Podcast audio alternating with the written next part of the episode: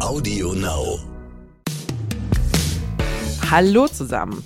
Wir haben wieder eine neue Folge des Lageberichts. Heute schauen wir uns das Thema Wohnen im Alter an.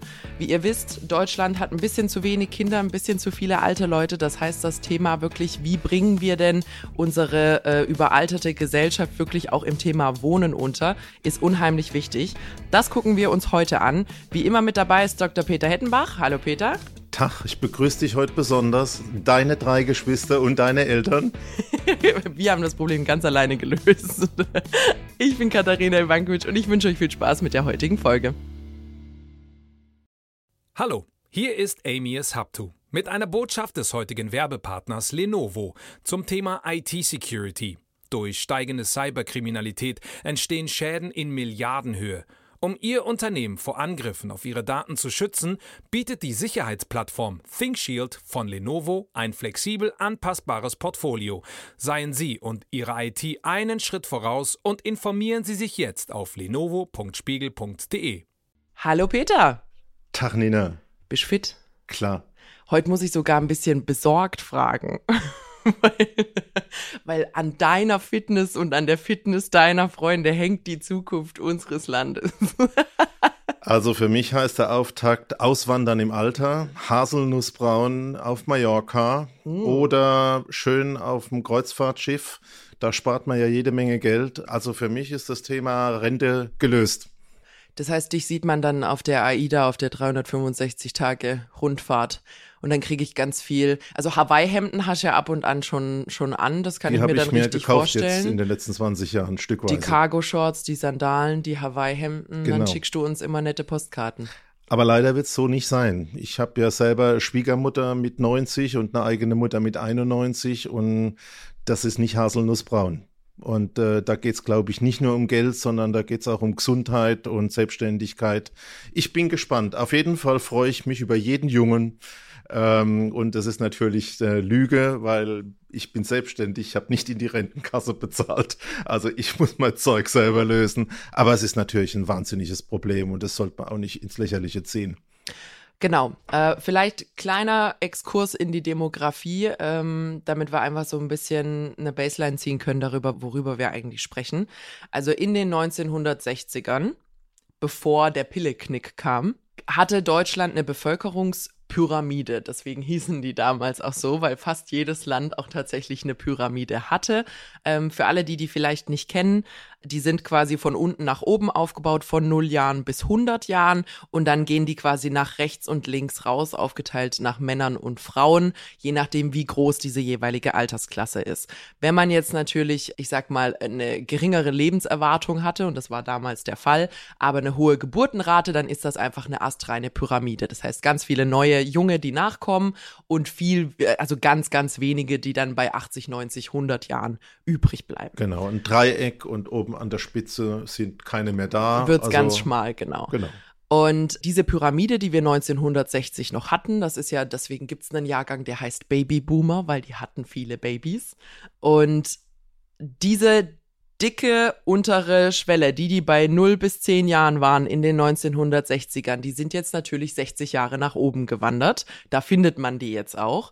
Und wenn man unsere heutige Bevölkerungspyramide anguckt, wir haben uns als Deutschland vom Pilleknick quasi nie erholt. Also wir sind konstant unter zwei Kindern pro Frau in Deutschland, eher sogar bei 1,5 ungefähr. Und wir wissen, dass das zu wenig ist, um unsere Bevölkerung quasi in der richtigen Pyramide zu halten. Und wenn man sich heute unsere Bevölkerungsstruktur anguckt, Pyramide können wir es nicht mehr nennen, dann sieht die so ein bisschen ja, ich sag mal aus, wenn man sich von der Seite anguckt, sage ich mal, Deutschland hat eine Doppel-D-Oberweite. Unsere größte Auswölbung, da wo die meisten sind, ist sehr weit nach oben gewandert und wir haben sehr dünne Beine und kleine Füße da unten. Da kommt nicht so viel nach. Ich würde sagen, es sieht aus wie ein Tannenbaum. Wir haben einen Kein Stamm. schöner, aber ja. Und äh, nach Genau. dem Stamm beginnt dann das Astwerk, äh, heißt also ganz viele Alte gegenüber wenigen Jungen. Genau. Und äh, da darf man nicht vergessen, also wir wissen ja, unsere Geburtenraten sind zu gering. In Deutschland wird es noch ganz gut abgefangen durch das Thema Einwanderung. Wir haben sehr viele Junge, die unten noch ein bisschen aufpolstern. Äh, wenn Deutschlands Grenzen zu wären, würde es da noch mal ein bisschen anders aussehen. Und was man natürlich auch sehen muss, es ist regional sehr unterschiedlich. Mhm. Also in den Zuwanderungszentren, in den großen Städten, Klammer auf, die mit den hohen Immobilienpreisen, Klammer zu, da haben wir das Problem natürlich nicht so wie auf dem Land, wo die Jungen fehlen. Mhm. Und äh, wir machen ja vielleicht nachher mal den Schwenk in den Schwarzwald zu dir nach Hause. Ähm, ich glaube, da sieht man schon die fehlende Jugend und diese überdominierenden alten Altersgruppen. Absolut. Was wir heute nicht unbedingt aufmachen als Fass, ist das Thema Rente, Rentenkasse und sonst irgendwas. Äh, da sind wir erstens nicht qualifiziert dafür und zweitens habe ich auch keine Lust, da nochmal drüber zu sprechen. Wir gucken uns wirklich das Thema, wie sieht denn Wohnen aus? Wie hat sich Wohnen verändert und wie könnte das in der Zukunft aussehen im Hinblick auf die Veränderung in unserer Gesellschaft? Peter, vielleicht zoomen wir einfach mal auf dich rein weil du bist so ein richtig schöner Max Mustermann darüber, wie es früher war.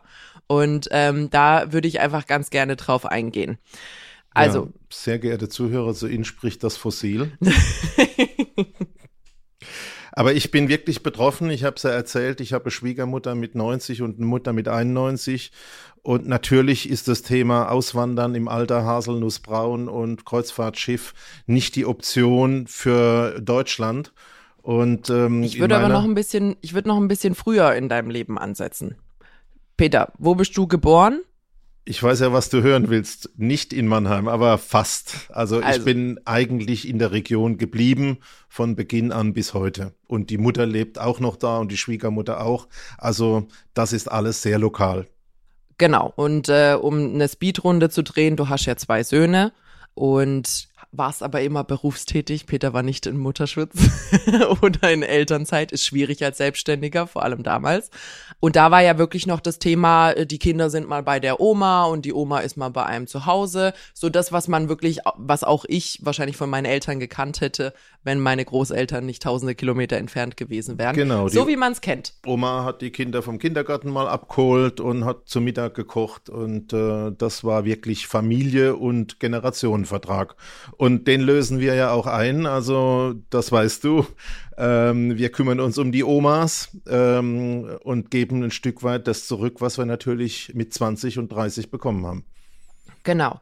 Und äh, da vielleicht einfach als äh, Kontrast so ein bisschen die Geschichte meiner Familie, ohne jetzt äh, arg ins Detail zu gehen, aber meine Eltern sind quasi Immigranten erster Generation. Das heißt, meine Großeltern, die heute aber auch nicht mehr am Leben sind, waren in Kroatien, das heißt mehrere tausend Kilometer entfernt. Meine Eltern waren hier. Das war nicht so schlimm, weil meine Eltern noch sehr viele Geschwister haben. Ähm, das heißt, da war noch, war noch wirklich genug Leute da, um äh, dieses Thema Pflege einzulösen.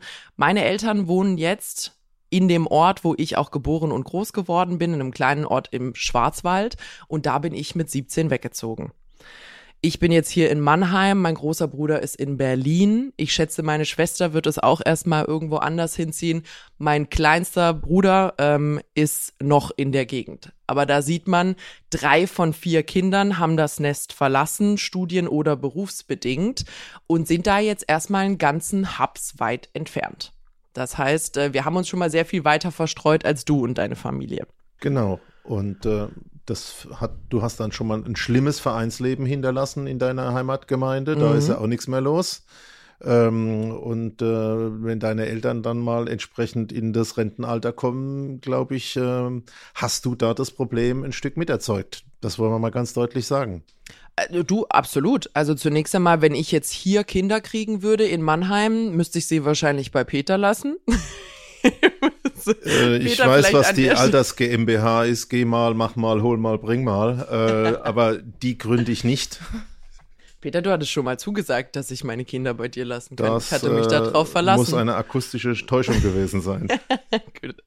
also ich hätte quasi nur die offiziellen Kanäle zur Kinderbetreuung. Also ich kann mich nicht auf irgendwelche Ressourcen in der Familie oder sowas ähm, zurückrufen, sondern ich wäre auf Kita, Kindergarten und all die Dinge angewiesen. Und andersrum natürlich, wenn ich meine Wohnsituation nicht verändern kann und meine Geschwister auch nicht und bei meinen Eltern wäre Hilfe nötig, wäre ich auch dort auf Dritte angewiesen angewiesen, weil ich selber quasi dort keinerlei Unterstützung bringen kann. Und ich glaube, damit wäre ich nicht die Einzige in Deutschland. Ja, und ich kann dir aus meiner eigenen Erfahrung sagen, das wird ein Hammerschlag werden. Das kommt mit einem großen Wumm. Das treibt man so ein bisschen vor sich her und dann kommt die Oma mit dem Schlaganfall oder mit dem Krankenhausaufenthalt und dann löst du auf einmal diese Probleme, die du vorher äh, dir hergeschoben hast, auf einmal, ganz schnell, in zwei Wochen. Mhm. Genau. Und, und da haben wir ja jetzt mehrere Dinge aufgezählt, die nicht unbedingt positiv auf das Thema Wohnen und einfachere Wohnsituation einziehen. Also wir haben zunächst einmal eine Überalterung der Gesellschaft. Das ist schon per se nicht gut. Du hast gerade einen kleinen Exkurs gemacht ins Thema Vereinsleben. Die Überalterung ist natürlich nicht überall gleich. Wir haben sehr viel mehr alte Leute auf dem Land als in der Stadt. Also dort ist es sehr viel äh, größer, dieses Ungleichgewicht. Und da sorgt es dann natürlich dafür, du hast gerade das Thema Verein und Ehrenamt und soziale Energie, sagst du gerne, fällt ein bisschen auseinander, wenn man diese Disbalance hat, weil es einfach nicht mehr aufrechterhalten werden kann. Da sind nicht genug Leute, die sich engagieren ähm, und quasi zu viele Leute, ähm, die dort irgendwie Hilfe benötigen würden. Das wäre quasi das Zweite. Wir haben zu wenig Leute, die in unsere Infrastruktur der Zukunft, also unsere Pflegeinfrastruktur der Zukunft einzahlen können. Das ist eben auch äh, der Nebeneffekt der Überalterung, eine, ich sag mal, Unterjüngung. Wir haben zu wenig, zu wenig junge Leute, die für die Zukunft einzahlen, für zu viele, die Geld brauchen werden. Und wir haben natürlich einfach eine soziale Veränderung, die diesen Zustand einfach noch mehr verschlimmert nämlich dass noch mehr Leute auf diese öffentlichen Ressourcen zurückgreifen werden müssen, die jetzt schon knapp sind. Und als allerletztes äh, sollte man an der Stelle vielleicht auch das Thema Pflegenotstand äh, in den Mund nehmen, weil der ist jetzt schon sehr prekär und es ist nicht unbedingt absehbar, dass Maßnahmen ergriffen werden, um den zu verbessern. Ja, aber gucken wir doch mal einfach. Wir nehmen mal so einen Fall wie meine Mutter selber. Mhm. Äh, nehmen wir es mal ganz konkret her. Der ist deswegen auch wichtig, weil ich weiß nicht, würdest du mal schätzen, wie viel von den Senioren, alten Menschen werden denn noch zu Hause gepflegt? Was ist denn ein alter Mensch? Für dich, also fängt es vor 60 an, das weiß ich schon, ja. Ähm, aber sagen wir mal so, äh, ich möchte mich da jetzt nicht auf amtliche Definitionen äh, einlassen, aber wenn wir unsere Zuhörer mal einfach mal selbst im Kopf Revue passieren lassen, äh, glaube ich, dann sehen die, mit 60 ist alles noch gut, mit 70 auch noch. Ähm, ich erinnere mich an meine Mutter, die mit 80 noch hier am Bahnhof mit Umbauarbeiten gemacht hat. Da geht's mhm. auch noch. Und dann glaube ich aber 85, 90, 95, ähm, wenn du das erlebst, dann wird's wirklich ganz, ganz schwierig.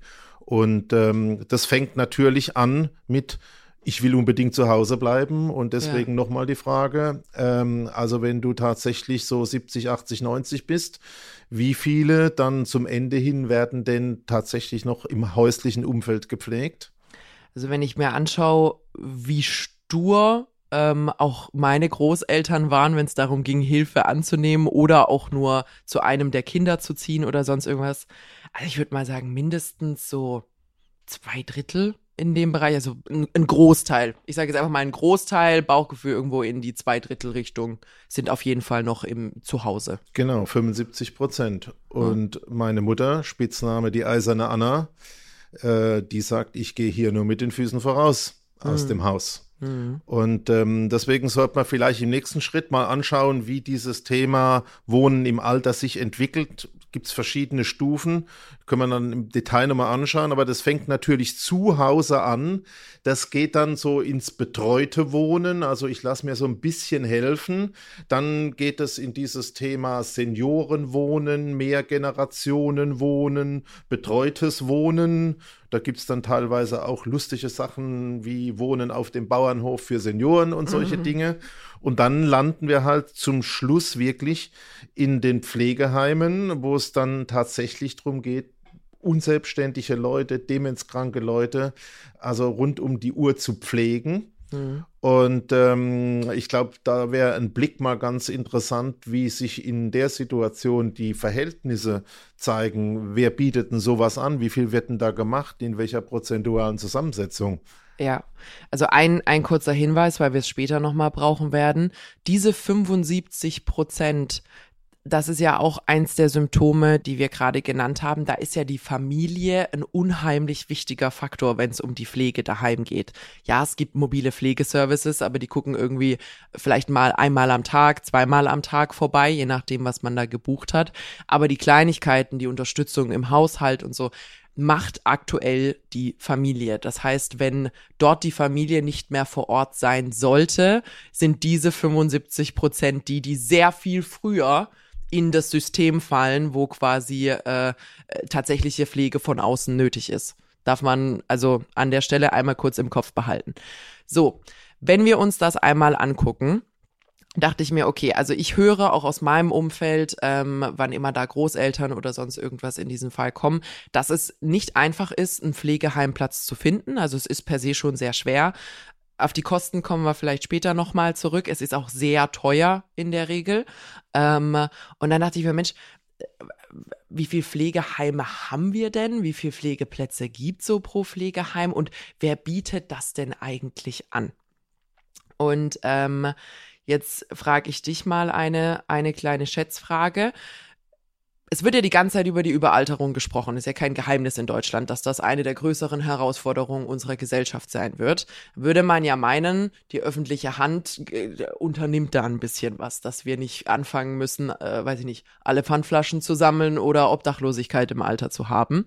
Was glaubst du denn, wie viele der Pflegeheime werden quasi aus öffentlicher Hand betrieben oder kommunal in dem Fall? Also ich will mir natürlich meinem Schnitt im begründeten Schätzen nicht versauen. Ich weiß es nicht so äh, genau, aber ich glaube, äh, wenn ich mich jetzt aus der Immobilienbranche mal dem näher, dass es einen wahnsinnig großen Anteil, ich würde mindestens 50 Prozent in der Größenordnung schätzen, wirklich privat gemacht werden durch private Anbieter. Und da darf man nicht vergessen, das ist kein soziales Business da geht es um Geld verdienen. Also das unterstreicht das Thema teuer nochmal. Ähm, ich glaube, dass es einen genauso großen Anteil an Anbietern im sozialen Bereich, also solche Arbeiterwohlfahrt, Kirche, evangelische, mhm. katholische Caritas, so irgendwas gibt. Ähm, und jetzt überlege ich mal, was für kommunale Plätze ich kenne kenne ich nur Studentenwohnheime. Mhm. Wenig. Also meine qualifizierte Auf, äh, Ansage heißt wenig. Ja, also wenn man mir ein Stück Kuchen abschneiden würde, das so groß ist wie der Anteil, den ich gerade sehe, wäre ich höchst beleidigt.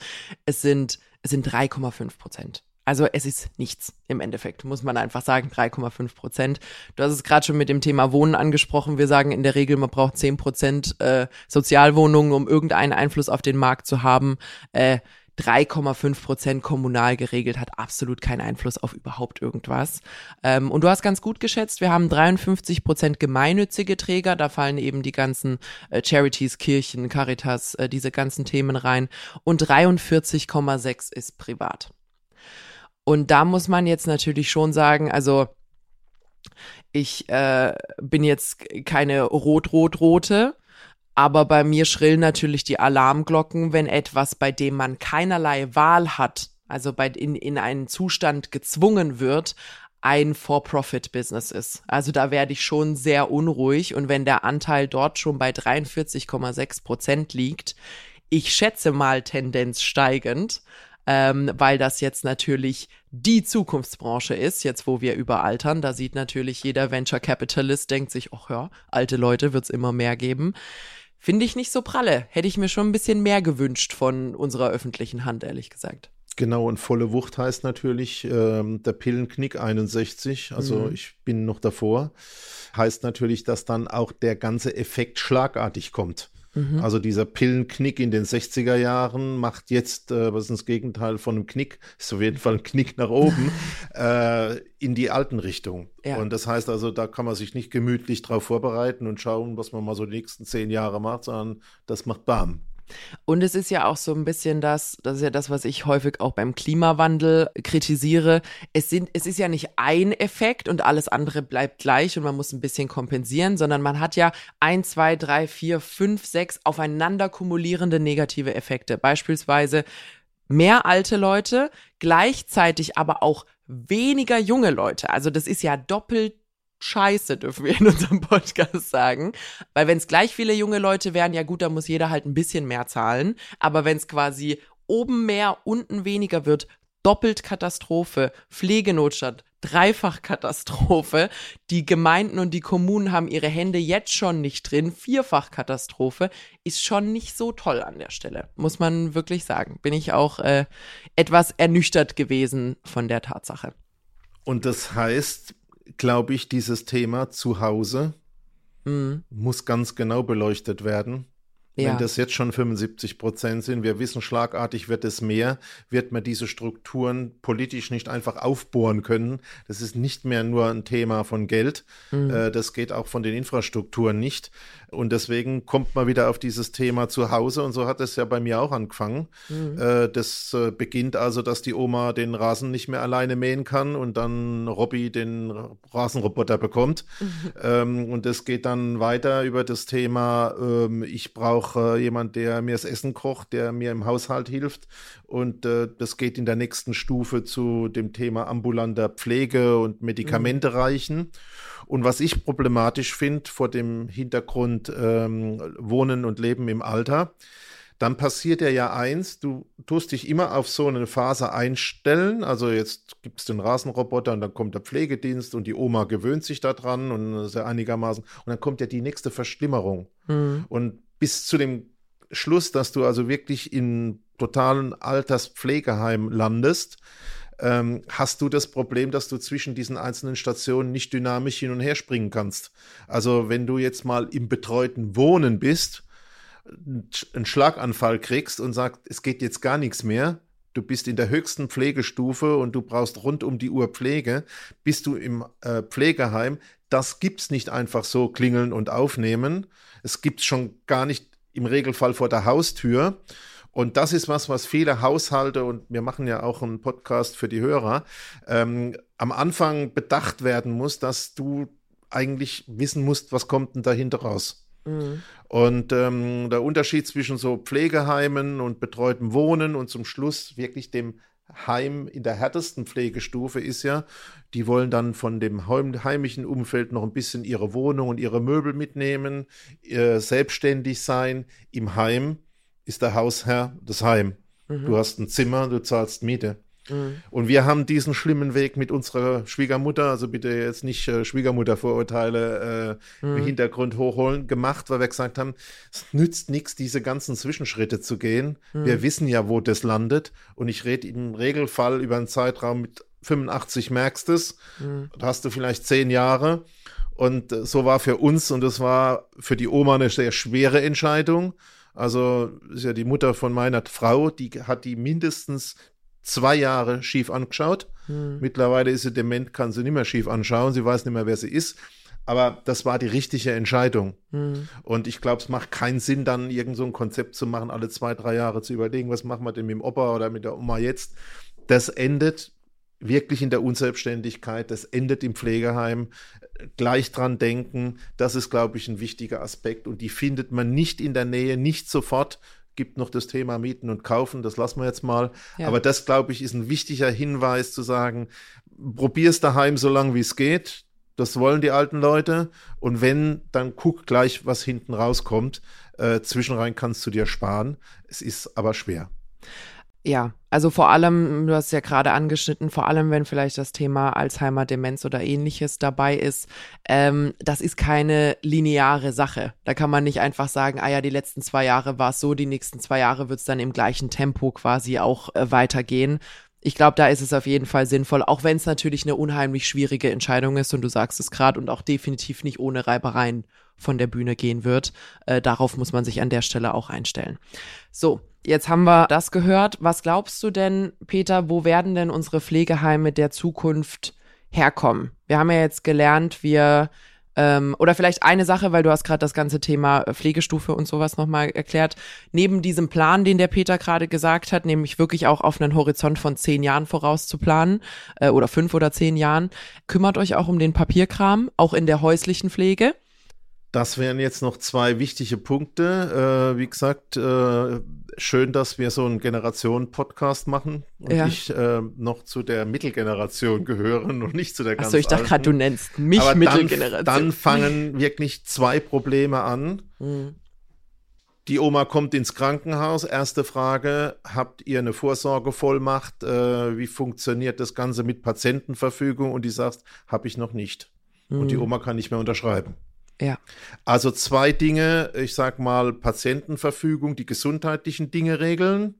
Meine Mutter kommt aus Bayern, katholisch, hat also als wichtigsten Wunsch gesagt, möchte auf jeden Fall in einem Sarg beigesetzt werden, nicht verbrannt werden. Ich möchte, möchte gerne einen katholischen Pfarrer haben. Mhm. Haben wir für sie reingeschrieben, hat die Oma beruhigt, aber das war mal ein wichtiger Punkt, Patientenverfügung und natürlich Geld, Post, ganze Verwaltungskrempel, also eine sogenannte Vorsorgevollmacht über den Tod hinaus ist wichtig. Wir sind keine juristischen Berater, aber die zwei Dinge sind auch schon mal wahnsinnig wichtig ähm, und übrigens nicht nur für die Oma mit 80.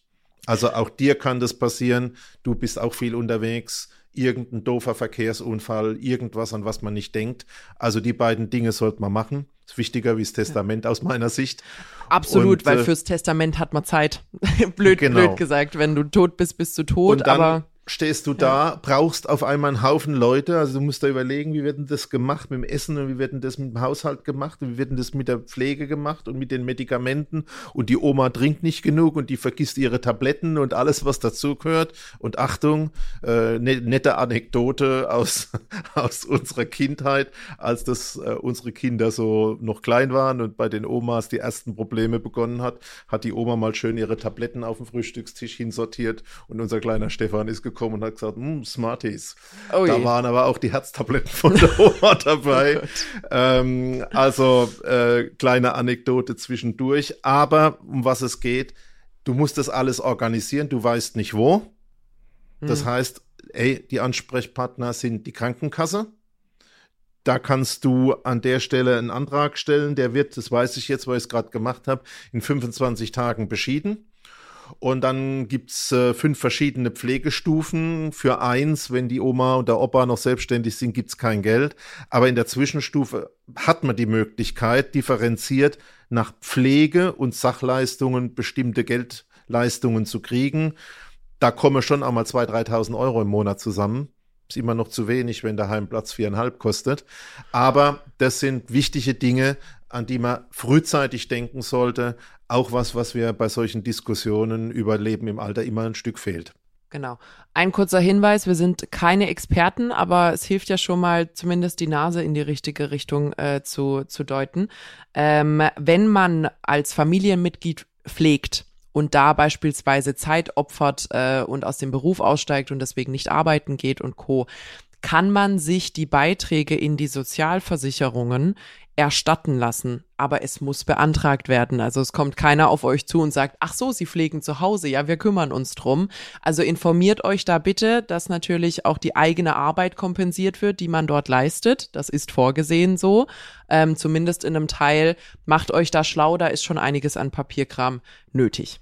Man kann sich auch eine Urlaubsvertretung besorgen, wenn man mal vier Wochen wirklich die Schnauze voll hat. Kann ja da auch mal passieren. Genau. Ähm, also wichtig ist, diese ganzen formalen Dinge im Hinterkopf zu behalten und die Ansprechadresse zu kennen. Das sind die Krankenkassen. Mhm. Genau. So, jetzt ähm, hatte ich ja gerade schon was angesprochen, nämlich es ist absehbar, wir werden sehr viel mehr Wohnraum für irgendwelche altersgerechten Wohnkonzepte brauchen. Jedweder Art. Es werden, wir haben es gerade gesagt, es müssen eher die 75 Prozent betreut werden, als die, die jetzt schon im Pflegeheim sind. Und die brauchen jetzt irgendein Konzept, was quasi universell ist, was überall funktioniert, wo nicht die Familie anwesend sein muss. Und da gibt's ja jetzt schon alle möglichen, ich sag mal, Versuche, so richtig durchgesetzt haben die sich noch nicht, zum Beispiel Generationenwohnen oder dass man, was ja jetzt sehr beliebt ist, dass man beispielsweise, äh, wenn man eine Art Pflegeheim baut, dass man nebendran ein Wohngebäude hat, um dort quasi betreutes Wohnen unterschiedlicher Pflegestufen unterbringen zu können. Was, was glaubst denn du, wo, wo geht die Zukunft hin, Peter? Haben wir jetzt mehr Generationen-WGs? Haben wir solche betreute Wohnkonzepte? Wo, wo führt das hin? Auch wenn das jetzt nicht ganz die landläufige Meinung ist, 75 Prozent werden zu Hause gepflegt. Also das heimische Umfeld wird eine wichtige Bedeutung haben. Ich glaube, diese ganzen Zwischenstufen ein bisschen kritisch betrachten, weil ich ja weiß, wo es hingeht. Hm. Und räumlich, über Geld reden wir dann auch noch, äh, würde ich jetzt mal mit äh, Sachverstand und begründet geschätzt sagen, die meisten Senioren entstehen auf dem Land. Das wissen wir ja. Wir brauchen die also nicht nur in einer bestimmten Kategorisierung, sondern wir brauchen sie auch in einer bestimmten räumlichen Verteilung. Mhm. Und vielleicht entstehen da auch ganz neue Dinge. Also jetzt wird ja mehr noch so exotisch und bunt grüne Alterswohnungen auf dem Bauernhof äh, äh, im Prinzip äh, zelebriert oder kommuniziert. Und natürlich ist es so, dass mehr landwirtschaftliche Betriebe aufhören, dass die viele Gebäude haben, sich natürlich auch überlege, was sind denn Folgenutzungen für die. Und natürlich kommen solche Dinge wie, du kannst die Scheune und den äh, ganzen äh, Bereich der Schuppen irgendwie für Handwerker machen oder du kannst da Softwarebude reinpacken. Aber es gibt eben viele, die machen auch Bauernhof und Ferien auf dem Bauernhof oder zunehmend auch das Thema Seniorenbetreuung du musst da was anbieten. Also mhm. da halte ich es nicht für falsch, nicht komplett zentralisiert vorzugehen, sondern zu sagen, wie kriegt man denn da eine Mischung hin? In der Nähe noch, äh, in ländlichen Räumen, Nutzen von dem, was da ist und dezentral schnell und agil arbeiten zu können. Also ich könnte mir vorstellen, dass das ein Modell ist, was wir dann gezwungen äh, in den ländlichen Bereichen. Und vielleicht, wenn du das nächste Mal heimfährst, guckst da schon mal die Höfe aus, mhm. ähm, die da zur Disposition stehen. Ähm, ich glaube, so wird es laufen. Ja, ähm, und ich äh, als, als Marketingmäuschen glaube, da muss auch noch einiges passieren in den Köpfen der Leute dass man sagt, diese Lösungen müssen attraktiv sein für, für Leute in dem Alter. Und zwar nicht erst quasi mit 87, wenn man eigentlich, äh, wenn, wenn man quasi schon sehr lange zu Hause war und bis ans absolute Limit der eigenen Wohnung gegangen ist, sondern zum Beispiel auch schon zu sagen, Mensch, ich bin 75, vielleicht bin ich inzwischen auch allein zu Hause und es gibt Konzepte, die sind schöner in der Natur, da putzt jemand für mich, da muss ich mich um den Krempel nicht kümmern, da wird für mich gekocht. Ich kann aber auch alleine kochen, wenn ich möchte. Also da muss auch ein bisschen Marketing dahinter gepackt werden. Und das wäre eine Möglichkeit, wo man dann auch beispielsweise einen doppelpositiven Effekt hat, weil wir haben ja auch gesagt, viele alte Leute bewohnen auch viel zu viel Wohnraum allein, also pro Kopf Wohnfläche, weil es natürlich nicht attraktiv ist, den Wohnraum zu wechseln, wenn man da einen 40 Jahre alten Mietvertrag drin hat. Das heißt, wenn man denen eine Lösung bietet, die attraktiv bezahlbar ähm, und schön ist, löst man da nicht nur ein einziges Problem damit unter Umständen. Genau, wir gehen aber nochmal zu den Immobilien selber. Wohnen heißt mhm. ja auch äh, Immobilien betrachten. Fakt ist, äh, wenn du dir mal die Preise anschaust, können wir jetzt hier keine großen Zahlen nennen, weil die einfach regional so unterschiedlich sind. Aber betreute Konzepte kosten etwa 20 Prozent mehr wie die nicht betreuten. Mhm. Und da hast du jetzt nicht die Grund, da ist nur ein Grundthema drin, nicht die komplette Detailpflege mit Putzfrauen, mit Essen mhm. und allem, was es da gibt. Ähm, wenn du dir dieses Thema Seniorenresidenzen anguckst, ich glaube, den Begriff gibt es definiert nicht. Also schöne große Wohnung und alles easy und alles super. Ja, werden sich auch ein paar leisten können.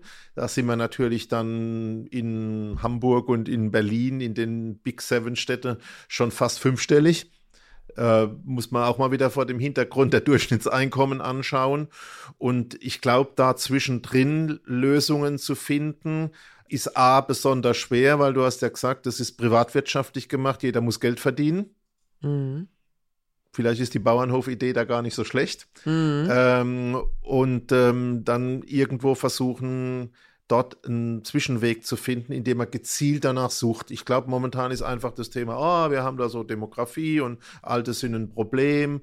Ähm, und dann bleibt aus meiner Sicht, wenn man das Geld an der Stelle noch betrachtet hat, einfach auch das Thema, wenn du heute mit einem Pfleger dich unterhältst. Und ich mache das ja gerade, weil bei meinen mhm. beiden Müttern mhm. äh, das der Fall ist. Dann sagen die, jetzt, du hast ja das böse Wort das Fäkalwort hier in die Diskussion gebracht. Dann sagen die, mein Job ist total scheiße. Ich habe schlechteste Arbeitszeiten. Ich muss sonntags morgens um sieben bei der Oma Tabletten gucken und schaue, dass die ihr Glas Wasser trinkt.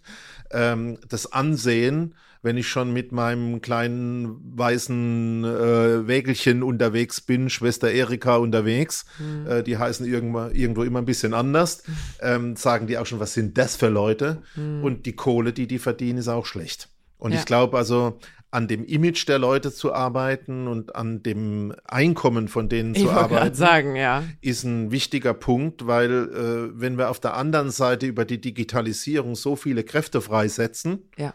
Ähm, müssen wir die ja nicht in die Erwachsenentagesstätte tun, sondern da hätte man ja sinnvolle Arbeit. Und mein Beispiel ist an der Stelle immer ähm, in dem Bereich Skandinavien, wo es Gemeindeschwestern gibt. Also ich bin jetzt wieder auf der kleinen lokalen Ebene, die man kennt, zu denen man Vertrauen hat, die mal nur einmal die Woche kommen oder mal nur mhm. 14 Tage für irgendeine vorübergehende Situation oder dann auch komplett in Langfristverhältnisse gehen, aber ein Gehalt haben, von dem sie leben können, Anerkennung haben und sage, gehört dazu in einer ja. überalterten Gesellschaft schon zweimal.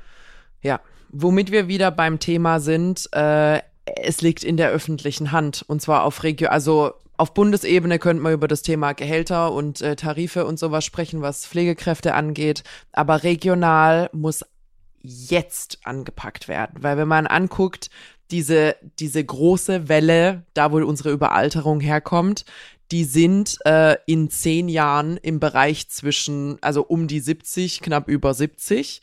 Das ist schon sehr viel und zehn Jahre sind, wenn man Wohnraum schaffen muss, nix. Wir wissen es ja, also in der Immobilienbranche sind zehn Jahre zweimal blinzeln. Das heißt, Konzepte ausarbeiten, die auch realisieren, zur Verfügung stellen, bekannt machen, Marketing, das ist eine richtig, richtig knappe Nummer jetzt, ähm, wo man gerade so ein bisschen äh, in die Katastrophe reinsteuert und hier und da mal ein Pflaster draufklebt, aber eine wirklich umfangreiche Lösung ist an der Stelle nicht da. Und äh, die muss jetzt kommen. Und zwar sowohl zum Thema Pflege, damit überhaupt bei genug Leute da sind, weil du kannst bauen, was du willst, wenn keiner da ist, um das betreute Wohnen zu betreuen, dann hat sich's erledigt. Ähm, sehe ich an der Stelle noch sehr, sehr kritisch. Also fehlt mir noch die, der Begriff für die Ernsthaftigkeit der Lage. Und du wirst um Eigenaktivität nicht rumkommen. Und das ja. heißt eigentlich schon fast als Schlusswort, kümmere dich erstmal um den ganzen formalen Kram. Das ist wichtig schau, wo du strategisch hin willst. Äh, jetzt gerade wer die Oma mit 75 hat, kann das noch gut organisieren. Bei 85 situativ nur lösche, wo es brennt, ist nicht gut. Und ähm, man braucht irgendeinen letztlich Pflegeplatz. Ja. Und ähm, den musst du dir selber organisieren. Und vielleicht ist das auch, wir haben jetzt sehr viel über die bleiben daheim und im Schwarzwald gesprochen, aber vielleicht heißt das ja auch, äh, wenn du irgendwann mal in Berlin bist, dass deine Mutter und dein Papa, dem es noch gut geht, äh, vielleicht dann irgendwann mal in Brandenburg auf dem alten Gehöft leben und du kannst sie zumindest einmal die Woche noch gescheit besuchen, ja. ja. Ähm, sowas ist ja auch wichtig und bei uns sind zumindest eine Großmutter, eine Oma so, die weiß gar nichts mehr. Da ist es ja auch, wenn es hart klingt, wurscht, wo sie ist. Mhm. Also da brauchst du nicht auf diese Regionalität zu achten. Aber es wird Eigeninitiative erfordern. Alles, was du sagst, heißt, in zehn Jahren ist das Thema da. Mhm. Man kann es im Alter von seiner, äh, im Regelfall bleiben ja die Frauen übrig. Ähm, aber das ist, glaube ich, die, die Botschaft, du musst selbst machen und rechtzeitig. Mach's, kümmere dich dann drum bereits vor, wenn du denkst, du brauchst es noch nicht. Peter hat es gerade gesagt, das kommt über Nacht. Das ist eine, einen Anruf, einen Schlaganfall entfernt, dass es quasi ratzfatz richtig, richtig ernst wird. Und gerade, um es nochmal zusammenzufassen, diese in Anführungsstrichen juristischen, bürokratischen Themen, nämlich die, äh, wie heißt die Vollmacht nochmal? Vorsorgevollmacht über den Tod hinaus und Patientenverfügung. Ich lade dich gerne in mein Büro ein und kann dir die entsprechenden Formulare ja, ich weiß zur nicht, Verfügung Ich weiß stellen. nicht, du, du stellst die Autos, mit denen ich fahre. Ich weiß nicht, ob ich dir ob ich dich da drin haben möchte. Aber Peter, ich kann dich an der Stelle beruhigen, bei mir gibt's nichts zu holen. so, nee, äh, kümmert euch da wirklich drum, ist wirklich, wirklich eine ernste Sache. Gerade wenn beispielsweise eure Eltern mehrere Kinder haben. Eins der Kinder ist zwar vor Ort und kümmert sich größtenteils drum wenn da was passiert, was entschieden sein muss, seid ihr nicht automatisch die Person, die entscheiden darf. Ganz im Gegenteil. Und man möchte vermeiden, dass da vielleicht irgendjemand unabhängiges Drittes dann noch reingeholt wird. Alles verzögert sich, alles ist doppelt, dreifach, vierfach, zehnfach so anstrengend, wie es sein müsste. Kümmert euch rechtzeitig drum. Ist ein unangenehmes Thema, aber ihr werdet es euch selbst sehr danken, ähm, wenn es so weit kommen sollte. So, das heißt, wir haben jetzt ähm, ja, also so richtig, richtig gute News haben wir nicht gehabt in der heutigen Folge, ne? Ich glaube, äh, du hast nur dieses ein Leben, du musst äh, nehmen, was du kriegst und ähm, ich äh, hoffe, dass wir zumindest ein paar Anweisungen, ein paar Hinweise, ein paar Ideen geben konnten, wie es machst. Löst das formale Zeug, mach's rechtzeitig ähm, und beschäftige dich damit, was rauskommt.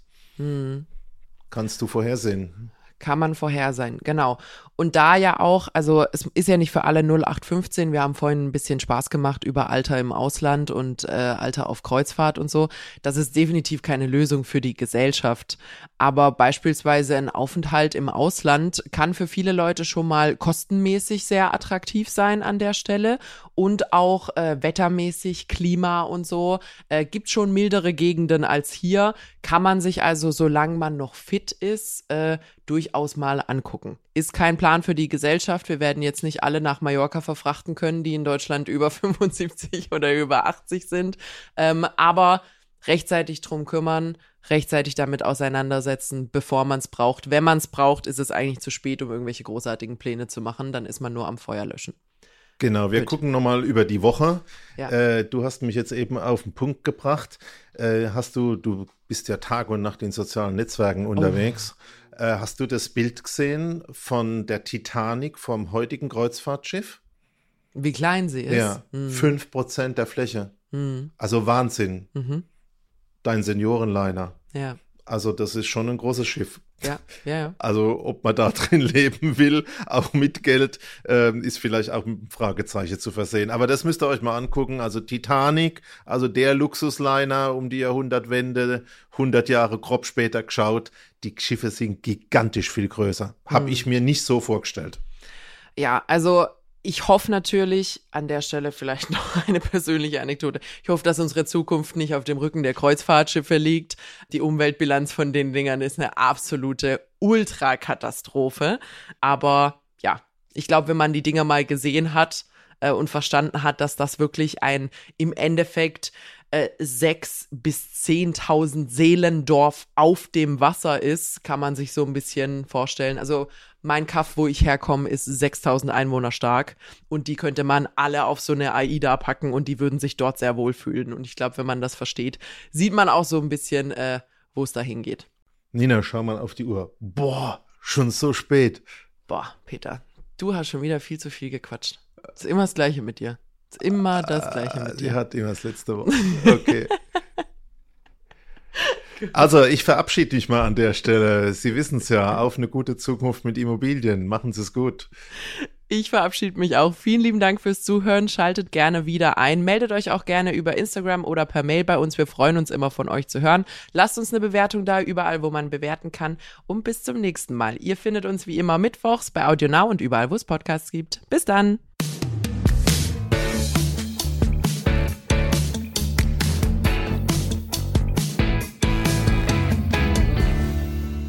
Dieser Podcast ist jetzt vorbei, aber wir hätten noch einen anderen Podcast-Tipp.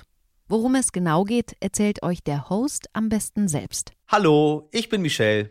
In unserem Podcast heute wichtig geht es nicht nur um die ganz großen Fragen, sondern auch um die Geschichten dahinter. Es geht um Hintergrundwissen und wirkliche Erkenntnisse. Dazu spreche ich mit handverlesenen JournalistInnen, mit SpitzenpolitikerInnen und auch mal mit meinem Opa. Wir wollen, dass ihr fundiert und informiert in den Tag startet. Hört doch mal rein, heute wichtig, auf Audio Now und überall, wo es Podcasts gibt. Audio Now.